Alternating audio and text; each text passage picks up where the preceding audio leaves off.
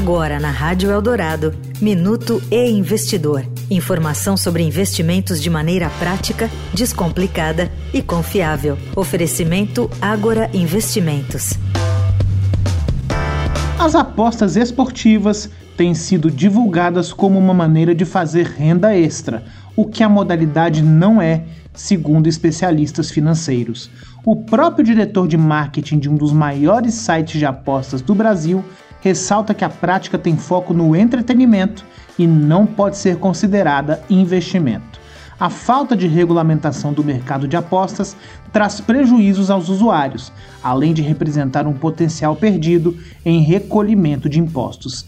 Eliane Habib, planejadora financeira pela Planejar, a Associação Brasileira do Planejamento Financeiro, ressalta que uma aposta online não é igual a investir no mercado de ações, comprando o ativo de uma empresa para lucrar com a sua valorização.